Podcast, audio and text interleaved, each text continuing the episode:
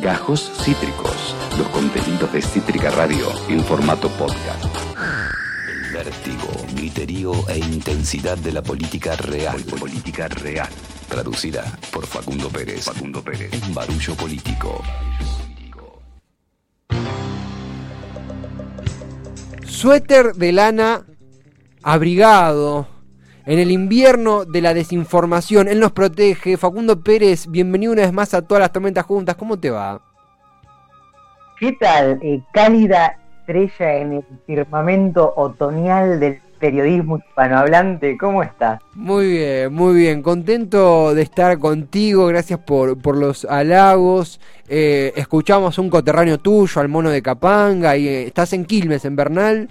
Eh, de, donde, de donde proviene él. Eh, sos actor, sos estudiante de ciencia política, sos amigo de la casa. ¿Qué, qué, cuántas cosas sos realmente? No, no, no alcanza biografía. Soy tantas cosas que no sé qué soy. Que sí, ¿qué es la crisis? A- Acá Lucía dice, que, perdón, ¿qué dijo Lucía? Eh, quiero hacer todas las cosas, decía en una obra Lorca. Eh, o sea, lo escribí en una obra, no me puedo acordar cuál es, pero ya me voy a acordar. ¡Apa! Tiré data de teatro y todo. Quiero ser todas las cosas. Es eh, un texto de una... Ya lo voy a... Creo que es de... Así que pasen cinco años. Pero después se lo averiguo mejor. Da- Muy bien. Federico García Mal. Lorca, ¿no? Mal yo no saberlo, ¿eh? yo debería saberlo. Eh, no, no- no- No, bueno, es que es, es muy perdido. En, es que es, es muy perdido el texto. Yo porque lo usaba mucho, pero... Nada, eso. no es que están sus principales discos. Digo, estaba Claro, escondido la este, canción. así que pasen cinco años, creo que la leí yo, Lorca, y los mega fanáticos. Eh, te- dato al margen, he visto actuar a Lucía G. Conde en el Teatro de la Cuadra. eh, Callar y quemarse de Lorca. Muy bueno. Eh, de hecho, actuemos ahora, no, pero es un, es un laburo muy bueno que ha hecho nuestra, nuestra operadora, que se referencia a lo que también hace Facundo Pérez, que además de analista político y CEO de Techim, sos actor. Exactamente, no, es una falta de respeto, pobre Lucía. Nunca la he ido a ver, nunca la vi actuar a Lucía. Algo que tengo que hacer cuando termine toda esta distopía es eh, ir a ver a Lucía, es que vuelve a las tablas, no sé, Eh, eh, porque nunca la está un poco difícil, pero bueno, quizás en algún momento Sería muy lindo que estaría Igual, bien. perdón, Sí. sí la, vi- la vi actuar, no en vivo, la vi actuar en Según Roxy, Buena, Ah. esa. Claro que sí. Muy bien. Oh, Gracias por el chivo. Eh, le mandamos un beso a Julio Otero también, quien, quien encabeza según Roxy. Ahí tenía un rol central eh, como Kerly, Lucía G. Conde. eh, con quien además nos une una amistad. eh, no- nos ha operado cuando éramos unos, unos bebés. Operado de, de operación, no operado. La palabra operación y bebés suena muy terrible, pero no, no. Éramos unos bebés en sentido metafórico. Teníamos como. apendicitis aquella, ¿no? Ah, ¡Qué apendicitis!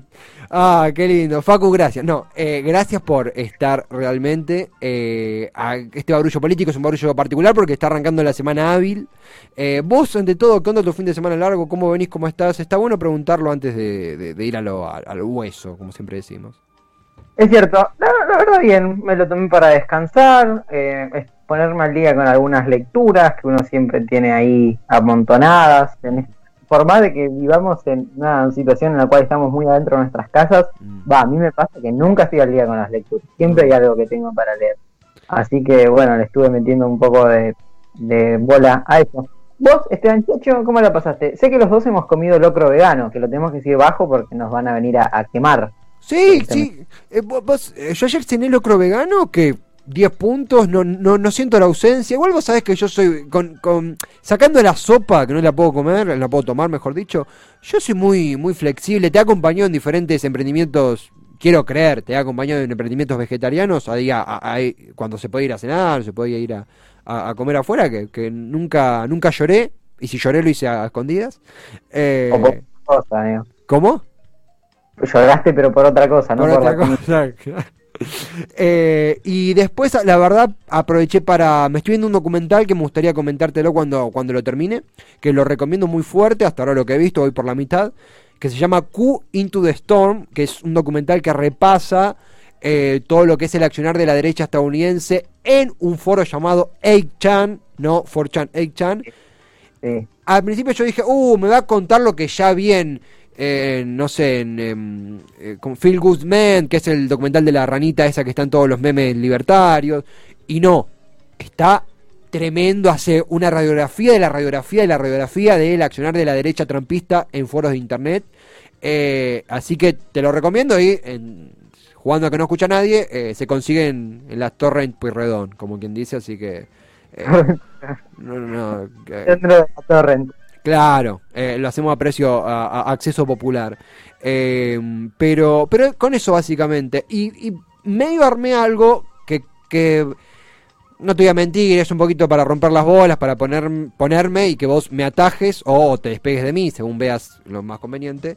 O sea, Eh, que yo siempre me despego de vos. lo, lo- lo bien que haces, lo, lo, lo, bien que haces. Eh, eh, pero básicamente que es un hecho que ha tenido lugar el fin, me enredé con el cable acá y me, lo saco, eh, que es eh, la detención, o mejor dicho, el pedido de, exhortación para Fabián Pepín Rodríguez Simón, un allegado a, la asistencia judicial, un allegado a Macri, un operador judicial de Mauricio Macri, que ha pedido asilo político en el Uruguay, la Cancillería está intentando destrabar su llegada para que sea juzgado en Argentina. Tengo un título, tengo una biografía a los pedos para leer así a los pedos, pero si alguno no, no, no, no está muy en tema de quién es Rodríguez Simón, yo no lo conocía hasta que cayó la noticia. Yo no, no, no, no sabía su existencia. No, yo tampoco. Igual creo que la lógica de los operadores judiciales va un poco hacia eso. No son muy visibles. Absolutamente, absolutamente. Eh, Rodríguez Simón, el principal operador judicial que tuvo Macri durante su presidencia, él y otros funcionarios del gobierno anterior fueron acusados de liderar una serie de maniobras a través de la denominada mesa judicial destinadas a que los dueños de los medios del grupo Indalo vendan sus empresas y que el canal C5N y las radios cambien la línea editorial. Mediante diferentes obstáculos técnicos y legales, lo que buscaba hacer la mesa judicial que encabezaba Rodríguez Simón, o que integraba a Rodríguez Simón, porque lo que ta- también se busca entender es que quien la, encabezaba, ah, quien la encabezaba era Mauricio Macri, era una serie de extorsiones judiciales para debilitar a, en este caso, el grupo Indalo, un grupo opositor en, la mayor cantidad de sus contenidos a lo que fue la etapa macrista, con eh, obstaculizaciones en las concesiones, eh, eh, obstaculizaciones económicas, eh, obstaculizaciones en otros emprendimientos del grupo Indalo. Bueno, esto ha mostrado que era parte de una extorsión eh, judicial, tiene una acusación sobre él de extorsión judicial y eh, los propios integrantes de Junto por el Cambio ya han salido a despegarse de la suerte de Pepín Rodríguez Simón. Tengo un par de cositas para tocar alternativamente. Facu, no sé si, si vos tenés una posición al respecto, cómo lo viste, cómo lo venís llevando. No, bueno, una posición al respecto, creo que hay pocas posiciones que tomar en este sentido. Me parece ya el, el hecho de que se haya ido prófugo, porque esta es el, el- la carátula que le corresponde, ya habla mucho de, de su posición frente a la justicia. Eh, y decir dos cosas. Por un lado, esto de la extorsión con el grupo Indalo, eh, terminar como de, de cerrar sentido, era justamente en pos de que cambien la línea editorial opositora al gobierno, ¿no? De que al- del gobierno en su momento, el gobierno de Mauricio Macri, de que algunas cosas que se decían no se digan más. Eh, eh, a ese nivel de gravedad estamos hablando que se operaba judicialmente o con extorsiones durante el macrismo. Y a la vez em, también decir que bien vos decías que se despegaron de Pepín eh, varios integrantes de Junto por el Cambio, pero ayer Macri en una nota que dio en la CNN lo respaldó. Se había despegado hace unos días y ayer lo respaldó diciendo que también es un perseguido político y que él mismo, el propio Macri, es un perseguido político. Este cambio de, de- sentido, de, estrategia de, la posición de Macri frente a la situación de Pepín, me parece que responde a algo que también vos decías, que no es Pepín el que encabezaba la mesa judicial o lo que fuese. Es imposible entender a, a Pepín como es imposible entender a D'Alessio operando en solitario. Es un armado muchísimo más integral que obviamente tiene a Mauricio Macri y su gobierno a la cabeza. Sí, absolutamente. Y, y- y- lo, remar- lo remarco, lo que vos mencionabas, fortísimamente. Eh, porque no es el caso Pepín. eh, más allá de que nosotros obviamente vamos a hablar más de él porque requiere explicar esta parte. eh, sino que es un caso que llega hasta quien encabezó el Poder Ejecutivo entre 2015 y 2019. Eh, en ese aspecto, yo lo que no sabía hasta hace muy poco, cuando no se mete a leer, tampoco es muy complicado. De hecho, parte de esta información no, no es de, de página, ponele, es de Infobae, digo, no, no, no es que fuimos a un sitio eh, patriagrande.com, lo cual está perfecto, no digo que esté mal, pero es de un sitio que siempre tuvo una línea muy crítica para con el kirchnerismo. Pero ¿a qué voy con todo esto? Lentamente la, la derecha que, que, que sostiene a Pepín o que ve que puedan, pueden haber otros pepines, mucho más, pepones más que pepines, eh, en el futuro, eh, dicen, wow, esto guarda persecución política, eh", que básicamente tomar el argumento de Laufer, que en mi humilde lectura existió contra integrante del kirchnerismo entre 2015 y 2019, creo que los casos más emblemáticos son el, el de Héctor Timerman, eh, juzgado, procesado por traición a la patria, que se le impidió hacer un tratamiento contra su, su enfermedad terminal en Estados Unidos y lo terminó matando. El proceso judicial contra Timerman lo terminó matando, eso hay que decirlo. Eh, eh, casos como también el de Zanini, uno puede estar más o menos de acuerdo con las expresiones de Zanini en el último tiempo, seguro, pero esto fue completamente anterior a la asunción de Zanini como eh, funcionario del actual gobierno. Tuvo una cárcel completamente injustificada, que diferentes organismos de derechos humanos condenaron, completamente injustificada, durante creo que poco más de un año. Casos emblemáticos, digo. Después hay otros casos que requerían otro análisis, pero hablo de los casos más emblemáticos del proceso de Laufer. Ahora, ¿a qué voy con todo esto? Eh, me parece que, lo someto a debate, me- es una opinión en construcción. Si lo leemos en clave judicial, mm, nos va, va a ser una manta corta. Vamos a quedar destapados siempre. ¿Por qué? Porque el proceso judicial nos excede. Nosotros podemos criticar un proceso judicial, criticamos a la justicia, una decisión, por supuesto. Hasta nos corresponde como ciudadanía decir, che, yo no estoy de acuerdo con esto. Ahora, el juicio, la, la- el desarrollo, la parte ya técnica y dura, corresponde al- a los encargados, los jueces que estarán, eh, estarán a cargo de este caso. Me parece que si vamos a arrancar con los títulos judiciales, mm, vamos, vamos a quedar mal. No nos, va, no nos va a terminar de ir bien como si tomamos esto desde el ámbito mediático también, el ámbito comunicacional. ¿A qué voy con esto? ¿Hay que dejar de hablar de, de que Pepín Bencana? No, ni en pedo, no, no, no, no. Me parece que somos, tenemos la capacidad de multitasquear en nuestros conocimientos y nuestro abordaje. Sí me parece, y de hecho me sorprende que no se continúe esto, no se eh, eleve una especie de península de esta situación, que es el debate mediático. ¿Cómo puede ser que en esta etapa de, la democracia, a 40 años de 1983, casi 40 años de- de- del regreso la- de la joven democracia que tenemos, estemos hablando de mesas judiciales operando al único medio opositor un gobierno? Esto sucede, esto requiere una democratización en los medios, esto requiere una ley de medios, y creo que sirve para adormecer esa gilada de, bueno, que yo mismo le he dicho y me, me arrepiento de, bueno, no es tiempo de hablar de ley de medios, es tiempo de buscar otro tipo de consensos, que hoy no estoy tan de acuerdo con esa expresión. Ahora, no sé si, si, se entiende, no, no quiero que parezca que hay que dejar de hablar de justicia, todo lo contrario. Me gustaría pensar que tenemos algo más que decir, más allá de repetir eh, lo, que, lo que diga un, un resultado judicial. No sé si lo explico bien o- o- Sí, sí, com- completamente y, acuerdo. Eh, dos cosas para decir. Por un lado, en esta cuestión de que nosotros hablamos un montón de la judicialización de la política, también existe de manera inversa y, casi que análoga la politización de la justicia. En el sentido de que uno no importa, como no importa las leyes, en cierto sentido, no es sobre las leyes, eh, por lo cual salen diferentes fallos, sino es por cuestiones políticas. Se toma una decisión y después se busca una interpretación de la ley que avale esa decisión que se tomó. Qué sé yo, el caso emblemático más cercano es lo que sucedió con la Corte Suprema en, la cuestión de clases presenciales. Había argumentos judiciales para tomar cierta decisión o no, pero lo que importaba era la posición política que la Corte iba a tomar frente a, lo sucedido. Luego se respalda esa decisión en, en las normas, en la ley.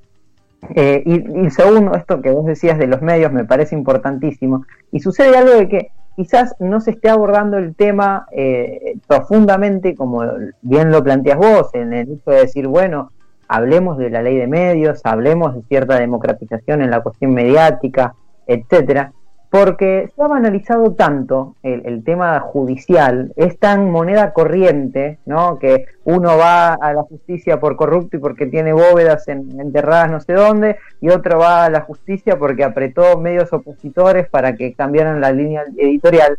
Entonces todo obtiene el mismo valor de verdad, todo obtiene el mismo valor de mentira y todo obtiene el mismo valor de análisis. Y termina siendo una, un título, simplemente. Contar de Pepín va a ir a la justicia. Ah, bueno, tenemos uno a favor, ¿ves? Ustedes son todos corruptos, no nosotros. Y del otro lado, lo mismo.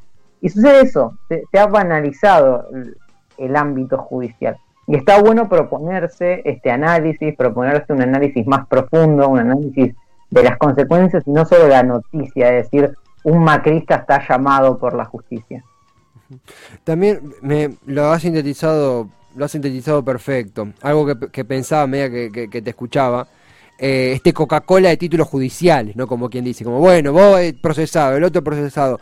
De nuevo que, que cada uno creo que es una exigencia para nosotros como comunicadores y como ciudadanos el decir obviamente que hay que discriminar no es lo mismo una lo- no es lo mismo el caso Pepín que el caso Milagro Sala digo por supuesto que hay que entrenar esa mirada es como una, una especie de, como de, de- advertencia que tenemos todos los que los que nos interesa entender a la justicia y luchamos contra una eh, contra una justicia completamente eh, politizada con intereses concentrados que nos puede gustar más nos puede gustar menos pero tiene una hegemonía que, que merece ser cuestionada.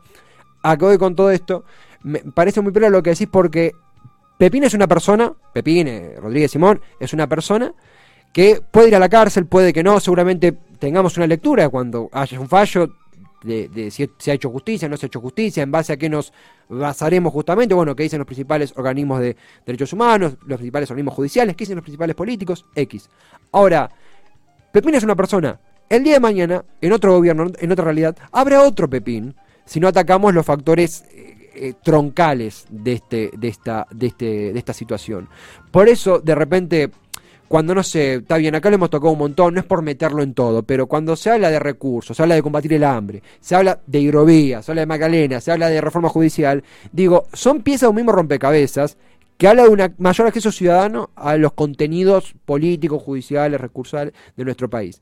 Si, si nos centramos en las personas, las personas son, son finitas, la existencia es finita, ya nos ponemos medio filosóficos, pero eh, no quiero decir que, que- que Pepín eh, vaya a ser una locura, digo, la existencia infinita en el punto de que la persona va y viene, el cuerpo va y viene, lo que va a caer es una función que puede ser reemplazada por otra persona. Eh, y remarcar, esto requiere que, bueno, hablemos solamente del lado social de la justicia, no solamente entender a la justicia, discriminar un caso del otro, pero si no nos centramos en lo troncal, va a haber otro Pepín en cuatro años. Eh, es la un poco la, la mirada que tiene un dato, una curiosidad y al margen, ¿no? Pero un dato que hasta incluso en un momento, creo que lo habíamos charlado nosotros, hasta Miguel Ángel Pichetto, que no es nada más lejos Sí. de- del kirchnerismo hoy que Pichetto, que había dicho esto del, del volei de títulos judiciales en los diarios, que terminaba alejándonos, alienándonos de la dinámica social. Sí, total. Bueno, de hecho también Pichetto fue uno de los primeros de Juntos por el Cambio. ¿Lo, lo consideramos parte de Juntos por el Cambio, Pichetto? ¿Sigue participando de esos Zooms del referente Juntos por el Cambio? Y, y fue, fue- hace muy poco fue el candidato de vicepresidente, ¿viste? Es como que... Yo a veces lo siento... Que está amenazando, ¿no? Como por ir por afuera, Pichetto. eh, ¿Tenés información? No, no, algunos afiches que se ven por ahí, no sé. No, bien, bien, bien. Yo creo, yo creo que Miguel Ángel siempre quiere jugar y siempre ejerce alguna impresión. Pero esto, tomando, sintetizando un segundo, ¿no? Esto que decías vos, que me parece muy importante, pensaba, eh, tenés razón, uno termina atacando las consecuencias, esto de decir, mirá, Pepín va, va a ir a la justicia y deberíamos pensar las causas por esta cuestión finita de las personas. Pepín es una persona que irá a la cárcel o no, tendrá un juicio que podemos pensar justo o no justo, será extraditado o no será extraditado, etcétera. El tema es qué hacemos con eso, ¿no?